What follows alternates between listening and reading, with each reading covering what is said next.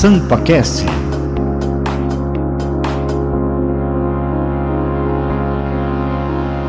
Voltamos com o SampaCast, que hoje recebe o coronel Max Schroeder.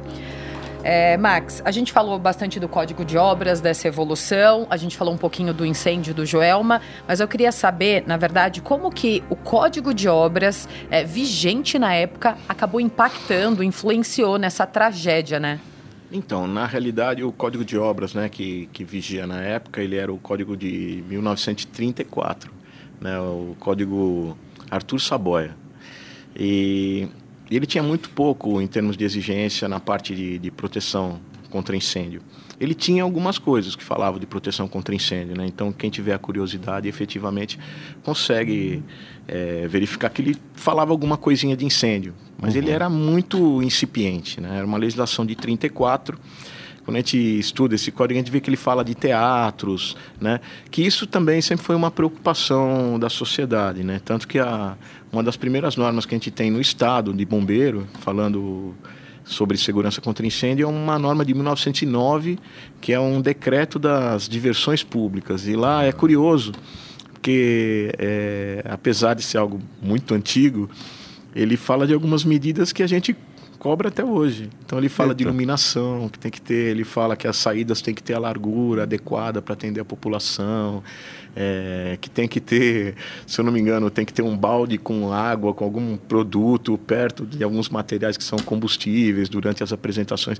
Então ele dá alguns critérios né, preocupado com a questão da segurança das pessoas nesses locais de reunião de público. Uhum. E que, de fato, são locais que inspiram muito cuidado, muita preocupação. A gente tem muitos incêndios relacionados né, na, na, história. Se quem tiver curiosidade e, e dar uma, uma olhada na internet, vai ver que tem muitos incêndios em, em locais de reunião de público, danceteria. Sim. Não apenas a Boate Kiss, mas tem outras boates por aí, né? Cromagnon, em Rhode Island. Né? Tem muitas histórias assim, né?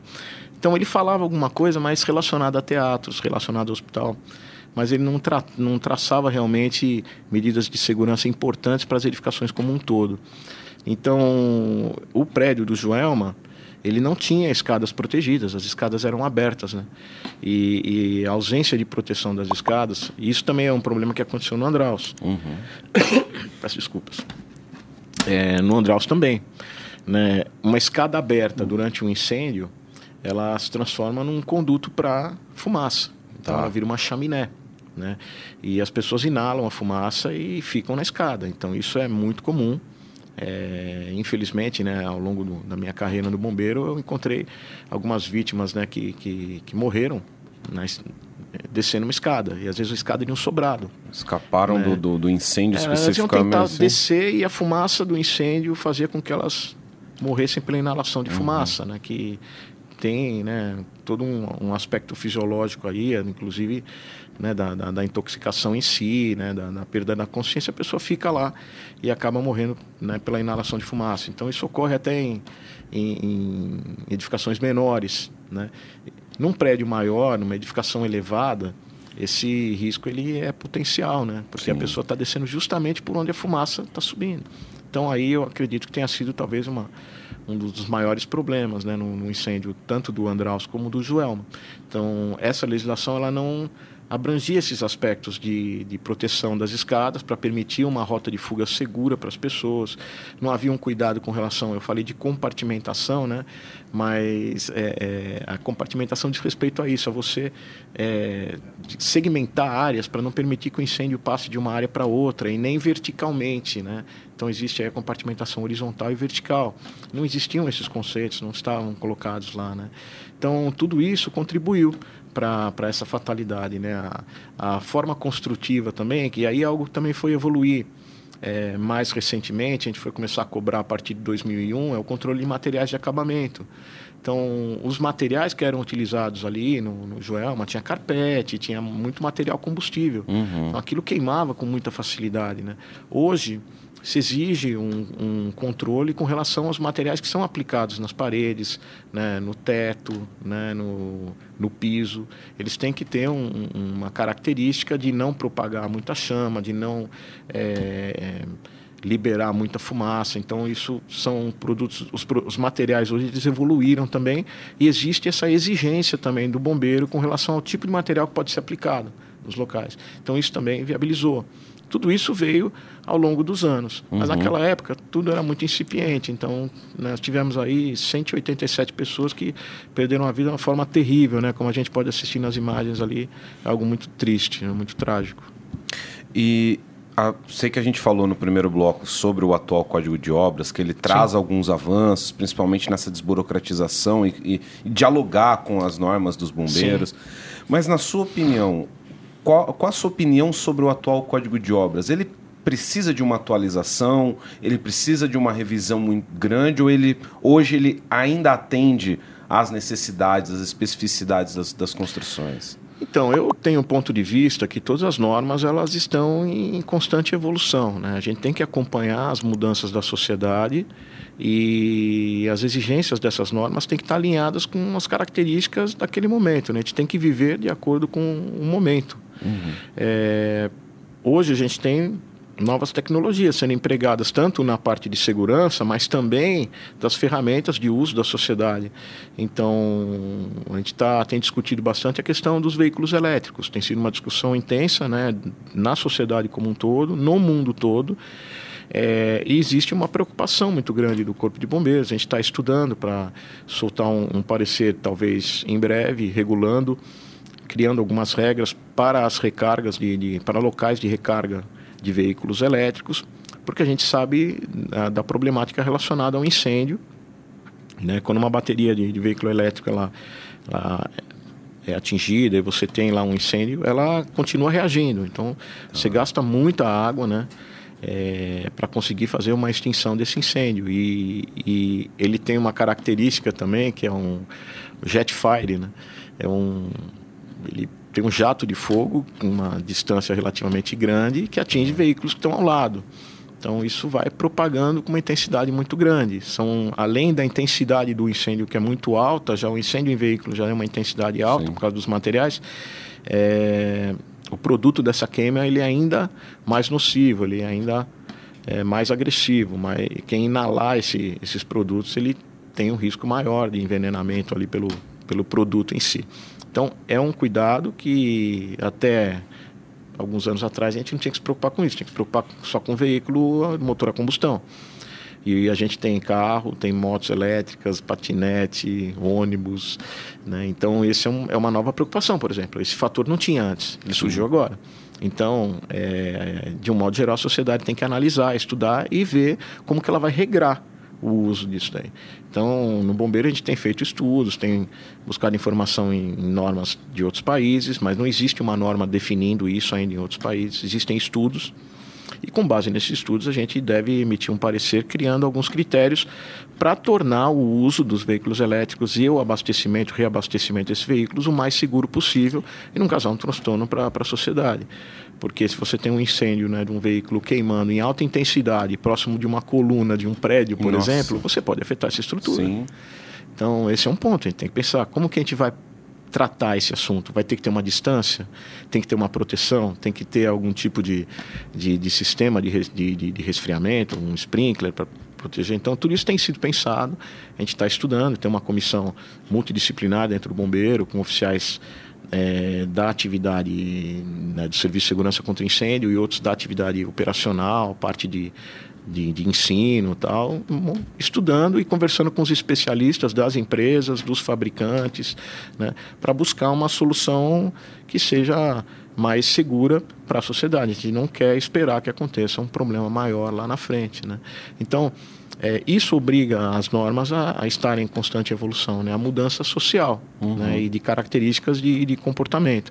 Então, eu acredito que o Código de Obras, sim, daqui a algum tempo ele deve passar por um novo processo de, de alteração, de mudança, mas eu também tenho um, um, uma visão de que atualmente ele está atendendo né, aos anseios, eu não tenho né, é, maiores críticas. Né? Tenho pelo contrário, né, eu vejo positivo essa questão da, da simplificação que ele trouxe, né, da, da, da facilidade do, do entendimento dele e de estar alinhado com as demais normatizações, que isso eu acho que viabiliza bastante para quem vai elaborar um projeto. Então, Né? Eu não sei se eu, se eu respondi não, assim, da forma mais adequada, mas eu acho que ele, ele vai evoluir, mas eu acho que hoje ele está atendendo, sim. Você falou da, dos carros elétricos, vocês já estão se antecipando de um problema, porque a gente falou hum. do incêndio do Joelma, aí teve atualização depois do Joelma. O senhor falou que teve atualização depois do incêndio na Boate Kiss. A gente não pode esperar acontecer uma grande tragédia é. para mudar, para atualizar o código de obra, as normas, né? Sim, né, com certeza, a, a, de um modo geral, a sociedade, quem é responsável por fazer a segurança das pessoas, da sociedade, e essa é uma missão do Corpo de Bombeiros, a gente tem que se antecipar. Né? É, é muito ruim a gente chegar numa ocorrência né? e você encontrar né, pessoas mais feridas, você vê a destruição que o incêndio causa. Então, por mais que tem na canção do Corpo de Bombeiros, tem uma frase né, que fala a sirene nos apraz. Né? Então a sirene nos apraz, né? porque a gente ainda tem a essência da, daquele garoto lá que gostava de brincar, de coisa de aventura lá no Tatuapé, e, né? A gente tem isso, né? A gente gosta de entrar numa viatura, né? De ligar a sirene, de ir para o incêndio, saber que você vai lá para tentar salvar, você vai às vezes até se expor a um certo grau de risco, uhum. mas que, que tem uma razão de ser. Né? É um grau de risco que que, que tem um sentido. Né? E mesmo que aconteça alguma coisa com você, você sabe que pelo menos vão poder contar uma boa história a seu respeito, que você estava fazendo uma coisa bacana, estava tentando salvar alguém. Então, eu acho que isso é, é muito motivador, é muito legal e todo bombeiro tem isso, todo mundo gosta disso. Só que a gente tem que limitar né, essa sirene aí, tem que usar o mínimo possível, tem que realmente deixar para aqueles casos que são inevitáveis. Né? E aí entra o setor que eu chefio, né? que é divis... o, o, Departamento de Segurança e Prevenção contra Incêndio. A gente tem é, esse cuidado nesse aspecto anterior, né? na parte preventiva, de evitar que aconteça. Né? Então, uma coisa que eu costumo dizer muito para os profissionais que trabalham comigo lá, é, e todos são bombeiros, né? Então todos já atenderam ocorrência, todos já apagaram incêndio, todos já tiraram a vítima presa nas ferragens, todos têm histórias, muitas histórias para contar, né? E eu sempre converso com eles e, né, até para motivar, eu falo que eles têm que enxergar que hoje eles salvam muito mais vidas do que eles salvavam quando eles estavam no operacional. Então é uma frase que eu falo com muita frequência lá né? Quando eu estou elogiando alguém, estou falando aqui, ó, você, eu sei que você tem que ter essa consciência que você salva mais vidas hoje do que você salvou lá atrás, porque lá você era um, né? Sim. Né? Fazendo um trabalho pontual. E hoje, nesse aspecto preventivo, quando a gente aprova um projeto de forma adequada, que segue as normas, quando a gente é, viabiliza a regularização de uma edificação, a gente está fazendo prevenção. Uma, uma edificação que está regularizada, significa que as saídas dela estão ok, significa que ela tem extintores, que ela tem alarme de incêndio, que ela tem sistemas de detecção, que ela, ela tem o hidrante, ela tem um acesso fácil para o corpo de bombeiros, né, que ela tem compartimentação, que ela tem né, ali a, a sua escada protegida para permitir a saída das pessoas. Dependendo da altura, ela tem um elevador de emergência para permitir a retirada dessas pessoas ou a chegada do bombeiro. Então, é, essa edificação é muito mais segura. Né? Além Sim. disso, ela, por necessitar de uma regularização de tempos em tempos, precisar manter sua licença em ordem, né? é feita a manutenção dela, é a teoria das janelas quebradas. Né? Quando você tem uma coisa que está arrumadinha, está tudo certinho, né? ninguém é, deixa aquilo deteriorar. Então, se todo ano carrega o extintor, o, extintor, o bombeiro vai vir fazer a vistoria de tanto em tanto tempo, o prédio está sempre em ordem, a parte elétrica vai estar tá em ordem. Agora, se você não tem obrigação de, de, regularizar, se ninguém vai vir olhar, se, se isso não é importante, ah, deixa para depois, depois a gente faz. Ah, mas a escada tá, a porta tá, tá com problema na mola, ah, depois vê isso aí, não tem problema. Né? Isso é do ser humano. Sim. Então, eu acho que uma edificação regularizada ela é importante e ela contribui nesse aspecto da, da segurança das pessoas. Né? É... E além disso, a gente tenta, né? cercar ainda um pouco mais nesse aspecto né, do, do, da prevenção. Né? Aí é um outro setor, mas que eu já trabalhei também, que é no departamento de operações, que é a parte de educação pública que a gente faz também para atingir aquela faixa da sociedade que eu não consigo fazer a prevenção por conta do decreto da, do regulamento de segurança contra incêndio. Porque eu consigo fazer a, cobrar a regularização de quem está dentro desse regulamento. Então eu consigo pedir para os prédios, para as indústrias, para o comércio em geral. Mas tem algumas edificações que não se encaixam nisso daí. Mas as pessoas estão lá. Sim. E eu tenho que fazer, eu tenho que evitar que elas é, venham a ser né, um, vítimas aí de um sinistro, que se machuquem ou que até morram em função disso, né? Então a gente trabalha também essa parte da educação pública no Corpo de Bombeiros voltado para isso, para esse trabalho de prevenção. A voz da consciência me falou para fazer uma pergunta, mas Pode eu falar. vou mudar a pergunta para avançar um pouquinho. pois não. É, dois, é, juntando duas coisas, Max. Max, você havia falado primeiro que a legislação ela também precisa se adequar ao passar do tempo. E Sim. aí você estava falando sobre essa questão do, do, de estruturar o trabalho, de fazer esse trabalho preventivo. Hoje a gente tem acesso a muita tecnologia, a tecnologia está avançando. O quanto a tecnologia também ajuda vocês, por exemplo, nesse trabalho não só de fiscalização, mas de gestão de tudo isso, de, de do, do trabalho de prevenção, de conseguir ter esse diálogo com quem não está enquadrado enquadrado nessas normas também? Tá. É, bom, é, o bombeiro, quando eu cheguei, fui trabalhar na área do, do, de segurança contra incêndio, né? Eu fiquei alguns anos no operacional e depois eu recebi um convite para vir trabalhar nessa área que eu também achava que eu nunca ia trabalhar nela. Curiosamente, né? Por isso que eu falo, tem muito de destino aí, né? Então fui convidado por um grande amigo, um, um chefe, né, que, que era o Coronel Repúlio, na época major, me convidou para ir para lá. E, e, assim, lá eu fiquei durante muitos anos na parte de vistoria, análise de projeto, e depois chefiando as sessões aqui na divisão de atividades técnicas de São Paulo. Aí depois, quando eu vim a tenente coronel, eu chefiei essa divisão de operações, departamento de operações, que também tinha essa parte de educação pública e cuidava das operações no estado. E agora eu estou no Departamento de Segurança e, e, Prevenção contra Incêndio, que, que eu considero que é a minha especialidade dentro do bombeiro, então estou muito feliz lá, né, fazendo esse trabalho. Né. É, lá atrás, o Corpo de Bombeiros, ele fazia um trabalho que era bem, assim, padrão anos 90, né, quando eu cheguei, então era tudo muito cartorário, muito no papel, né? Uhum. Então você tinha cartões que você tinha que é, imprimir, né? Antes disso as coisas eram feitas na base da, da máquina de, de datilografia lá, né? Tec, tec, máquina tec, de escrever.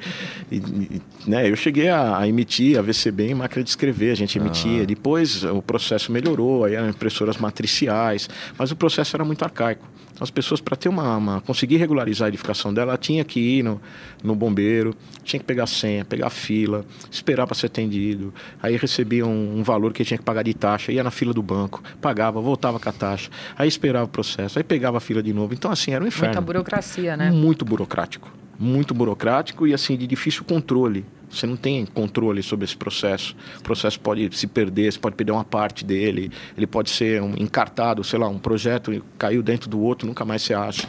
Então tinha isso, né?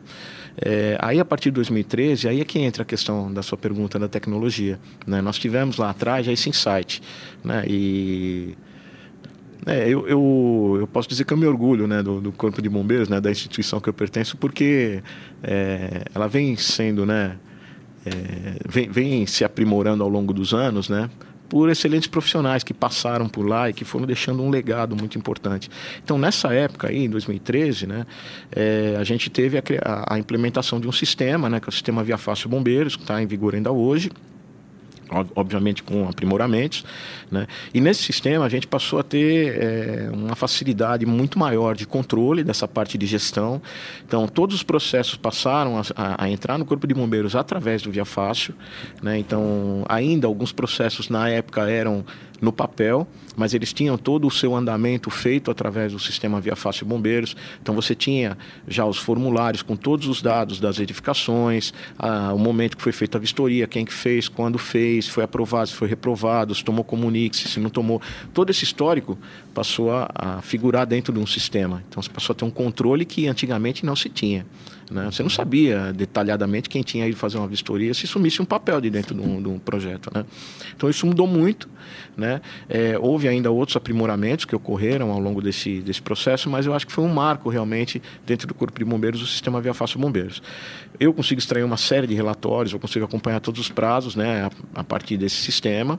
Então ele é essencial para a gente. A gente está já desenhando um, um, próximo, né? A gente já está pensando numa fase é, à frente. Né? Então essa tecnologia, principalmente relacionada à parte de sistemas, ela foi fundamental para que a gente pudesse mudar completamente o cenário em termos de controles, né? De gestão do, do serviço de segurança contra incêndio, de prazos, né? De padronização, né? É, E isso né, trouxe benefícios para a sociedade como um todo, né? isso eu não tenho dúvida. Agora, além disso, a tecnologia ela tem, né, agora a gente já tem outras propostas, né? eu estava discutindo essa semana sobre coisas que a gente vai implementar para melhorar ainda mais o Via Fácil, para tornar ele é. ainda mais ágil, mais intuitivo, mais amigável e, e para que as pessoas tenham também a sua licença mais rápido possível, lógico, desde que atendam todos os pré-requisitos que estão estabelecidos em norma. Né? Mas a gente tem que viabilizar isso daí, tem que levar esse conhecimento até as pessoas e facilitar esse processo. Nós não podemos ser burocráticos.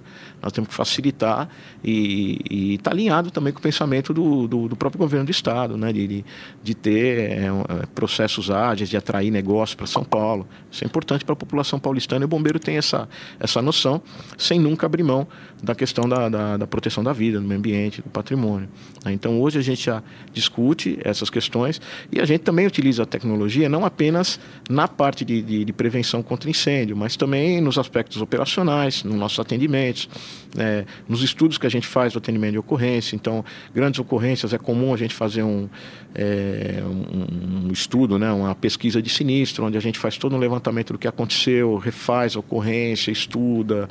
Né? Hoje a gente tem utilização de drones nas ocorrências, então a gente consegue visualizar, filmar, acompanhar, montar até uma maquete né, é, em, em, função do, do que, da, da, das fotografias feitas Legal. pelo drone. E tem trabalhos muito interessantes nessa área. E na parte de educação pública, nós também tivemos um, um, um avanço muito grande. Hoje a gente tem lá um é, né, um ambiente virtual de aprendizado do bombeiro, né, que né, eu concito as pessoas a acessarem. Lá nós temos alguns cursos é, em EAD, cursos destinados tanto a adultos como a jovens e, e crianças. Né? Algumas, as escolas se cadastram também lá no, no Corpo de Bombeiros e, e, aí os professores podem participar desse curso. O bombeiro emite até um, um diploma, lá, um certificado para a escola que participa desses programas.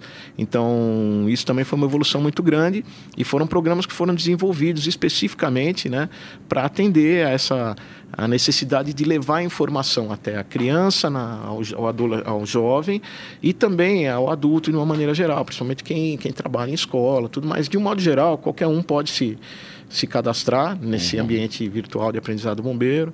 Nós temos dois cursos bem interessantes, um voltado mais para a parte de, de, de, proteção, prevenção contra incêndios, um outro relacionado à parte de, de, resgate, de salvamento, que ensina noções de primeiros socorros, que também é, é bem interessante. E esses dois, voltados para criança e para adolescente.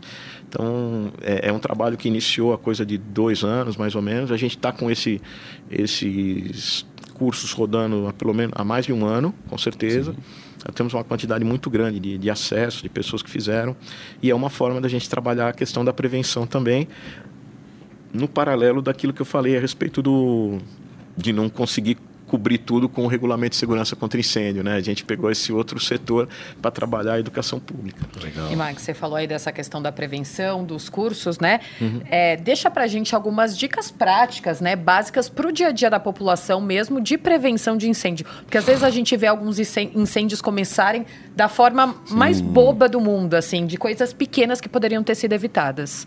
Sim, eu posso, né? É que na verdade, sim, são muitas dicas. a gente pode ficar até amanhã dando dica, né? Pode começar ah, pela. A gente esquece mas... a voz da consciência aqui fica. Tudo bem, mas eu acho que assim, ó, o principal é saber o telefone de emergência do Corpo de Bombeiros, né, que é o telefone 193. Então, diante de uma situação de, de perigo, de risco, um incêndio, alguma situação que você esteja constatando, né, ligue o 193. Né, o Corpo de Bombeiros vai estar atendendo você lá no, na nossa central de operações e vai estar enviando a viatura para fazer o atendimento. Então, isso é, é muito importante.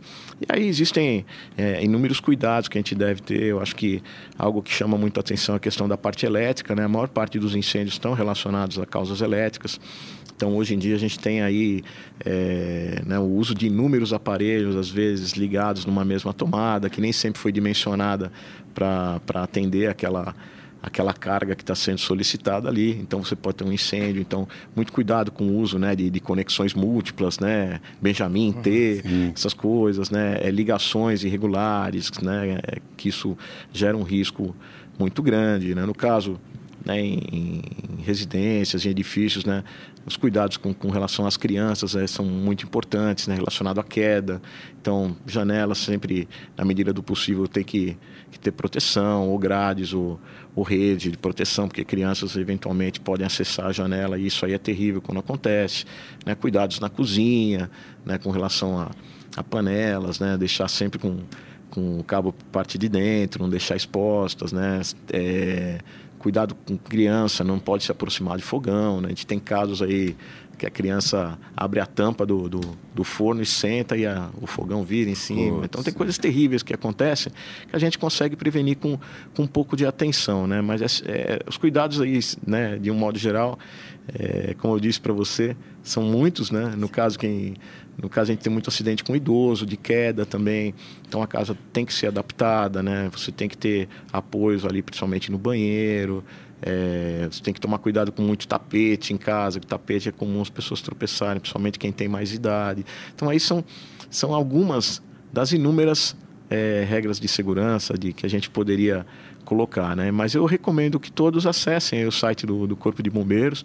Nós temos ali várias é, cartilhas até específicas para determinados determinadas situações. Então, o pessoal que está indo para o litoral, que vai para a praia, já tem lá umas dicas de segurança para com relação, né, à, à praia, né? Então, a gente tem vários, é, é, digamos assim